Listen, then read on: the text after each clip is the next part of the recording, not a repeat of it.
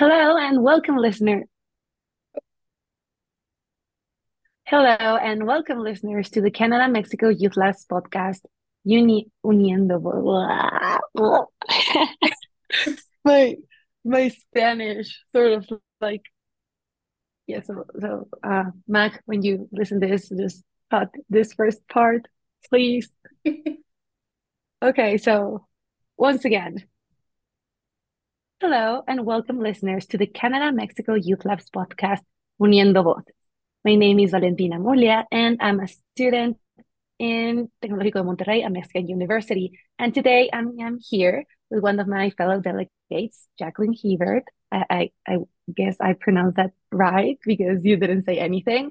And so today we really want to talk about how life is pretty different in Mexico and Canada and how that's, that has led us onto very very different paths at least at least career wise because that's sort of like the topic going on here yeah, absolutely. It's great to be here today, Val, and it's great to connect uh, as we're currently across oceans right now. So it's really great to be able to have this time to chat with you and to catch up. And thank you for having me on the podcast. Great. Yeah. Super, super fun to chat with you again. It, has been a while. So um, let let's get into it. Why don't we? So, firstly, maybe you'd like to tell us a little bit about yourself, what you studied, what's what what you're doing right now. Yes, absolutely. So I'm from Calgary, Canada, and that's where I did my undergraduate degree in international business and Spanish. So I've been speaking Spanish for quite a long time. And during my mm-hmm. studies there, I had the opportunity to study abroad in Spain, the UK, South Korea. So I really discovered a passion for working across borders, as well as across cultures and different languages. And I wasn't quite done with all of that at the end of my undergraduate. So I then continued on with a Master of Science in International Business with the CEMS MIM program through the Ivey Business School. And through that, I was able to have international experiences in Nicaragua, Japan, and Denmark. And after graduating, I went on to do a little bit of digital marketing in Japan. And it was a really great experience, but the timing wasn't super ideal. Why? Why?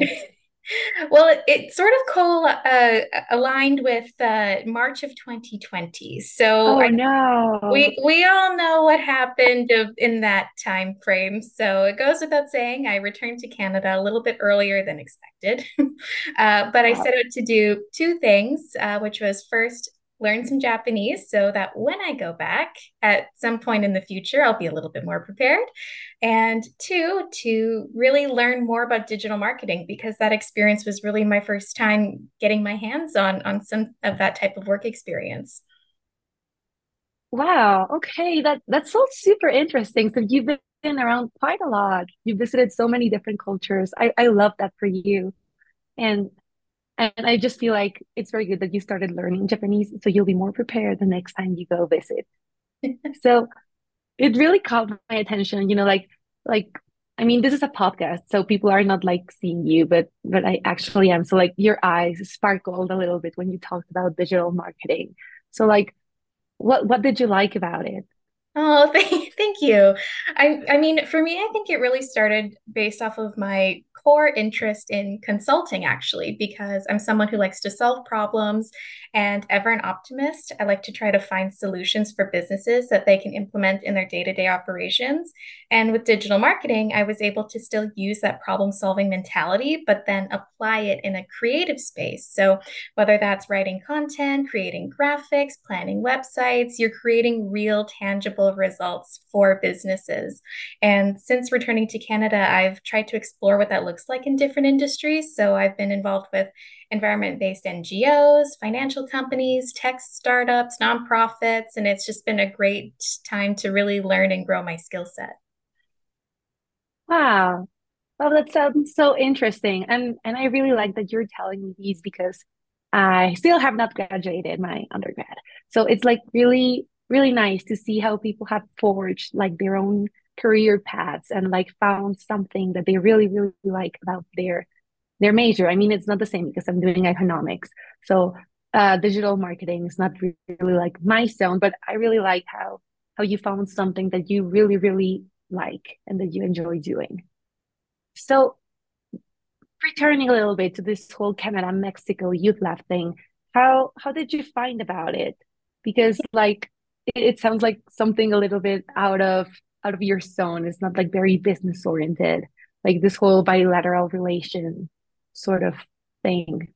Yeah, well, it was definitely something the the bilateral relations aspect is something that I've had just a personal interest in. Um, definitely someone who watches the news a lot and follows up on the latest trends and and what's going on in the world. And actually, really going back to my undergraduate when I did my Spanish degree, that really brought in a, a whole other mindset into my degree that really complemented the business aspect. And I, as a result, was on the email list for the Canadian Council of the Americas. So that's an organization that provides information of what's going on in Latin America from the business world. Um, so it's a really great way to stay connected uh, as well as use my Spanish language. And on one of their emails, they actually provided some information about the Canada Mexico Youth Lab. And I did a little digging and I found it was right up my alley. So, you know, after a few years of being in Canada, no work from home environment and really not many opportunities to speak Spanish, which I love doing, I thought this was a really great way to get back into working in a more collaborative team environment. And I just loved the platform where we were giving youth voices a chance to be heard.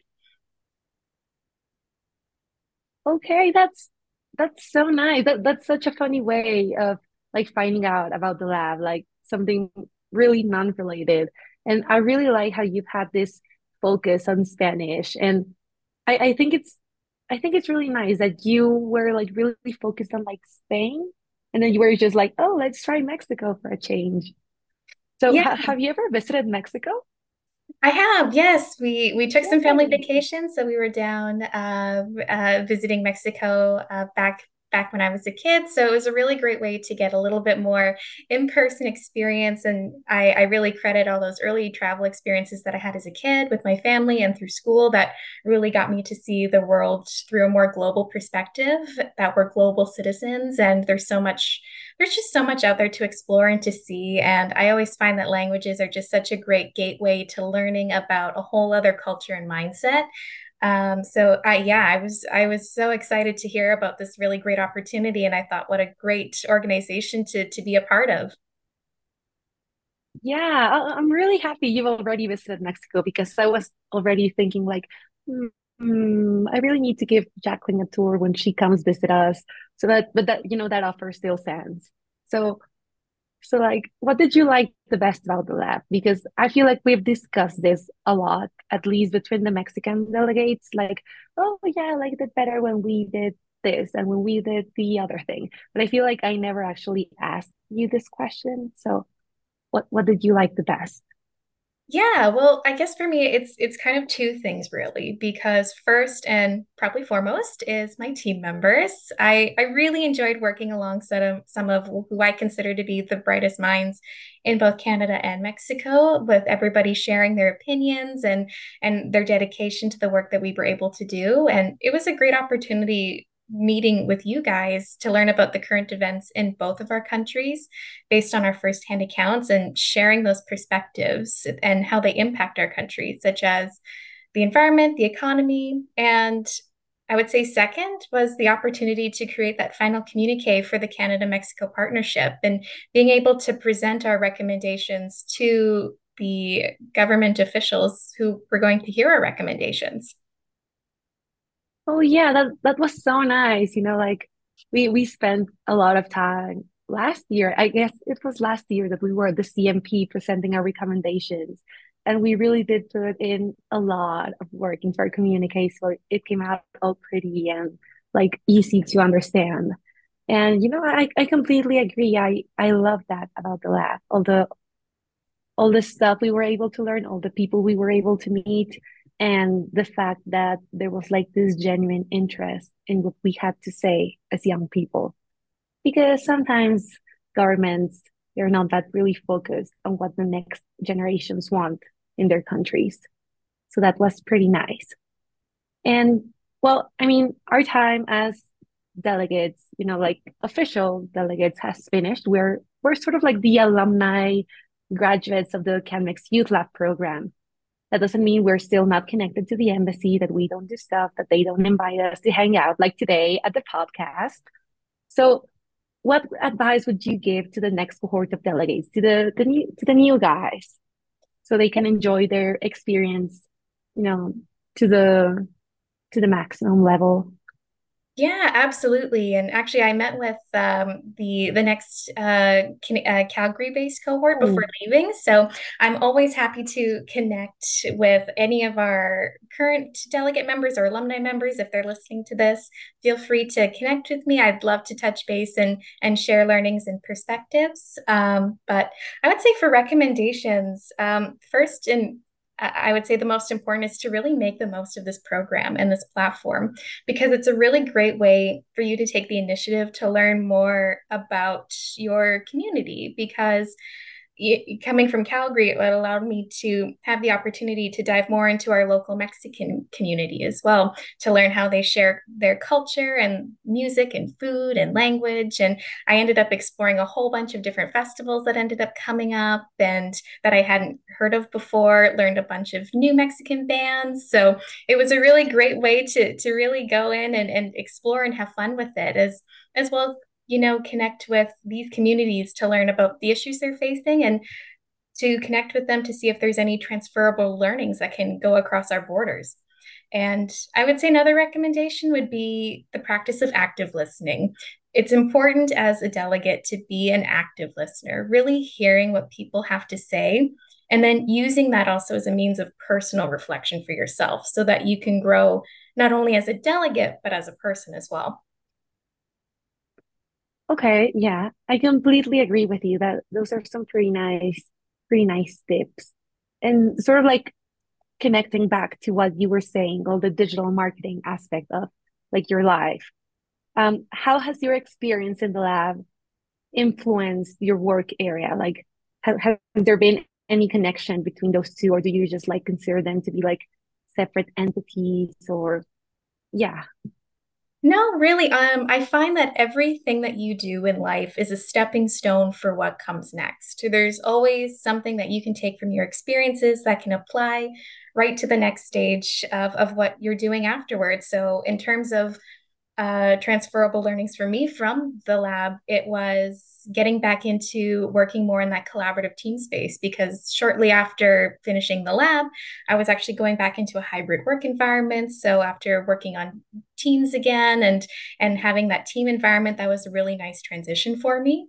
Uh, but also, more importantly, there was also a lot of skills that I learned as well. We were doing a lot of presentations, um, we were doing a lot of writing, we were doing a lot of graphic design, and through the uh, the CanMex Youth Lab as well, we were writing blogs, we were doing social media pages. So this aligned really well with the area of work that I'm doing because I was able to apply my skills, but for a different type of industry, and be able to explore the the wonderful feature of Canva a little bit more. Oh, Oh yeah, yeah, Canva, our our best friend here in the lab. That that's so nice. I I love how sort of like the skills you have from your work and the skills that you learned here in the lab, they sort of like got mixed all together to make something better, if that makes any sense. I'm not sure if that makes sense. But yeah. So what does the future hold for you, Jaclyn? Like when when are you planning to come visit me here in Mexico and to meet all the other delegates?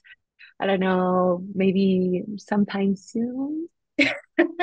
well, right now I'm currently uh, actually in the United Kingdom right now, uh, back in school, actually doing a Master of Research at the University of Exeter. Uh, so I will be here for uh, at least one year. So I'll have to hold off, unfortunately, on a Mexico visit for oh. at least another 365 days. But trust me, that is very tempting with the weather difference. I'm definitely thinking of Mexico right now as we head into winter. Um, but I, I, I, am really excited to be here in the UK as well as I'm really looking forward to diving into topics that are really important to me. And uh, they're notably entrepreneurship, marketing, sustainability. And this has been a really great institution that welcomes a global community. So I'm looking forward to sharing all the, the learnings that I have gained from my experiences, such as the lab, while I'm here and connecting with my, my new uh, colleagues. Oh, that's so nice. I, I guess I can wait until you come visit me in a year or so you know, no pressure, a little bit of pressure though. But but yeah, I really hope you have an amazing time in the UK and that you think of us whenever you are missing warm weather. So thank you so much, everyone, for listening to this episode of the CanMex Youth Lab podcast, Uniendo Voces. I almost screwed that up earlier. So thank you so much for joining us, for um, being here with us to learn a little bit about the Canadian perspective of the CanMex Youth Lab. Maybe we'll have an episode with a Mexican delegate to interview and to sort of like learn all these differences that came um, in contact with each other during our time in the lab. Uh, Jaclyn, thank you so much for being here. Love chatting with you a little bit again. Uh, not sure if you want to add anything else before we just wrap up. Uh, no, just yeah, thank you for having me on. And yeah, let me know if you're ever in good old foggy London town as well. The the feeling's mutual. Let me know. okay, I, I will. I'll, I'll let the other guys know that if they're ever in London, they'll just text you so we can hang out. Sounds good. Okay, yay. So thank you very much, everyone, again, and be sure to listen to our next episode. Thanks.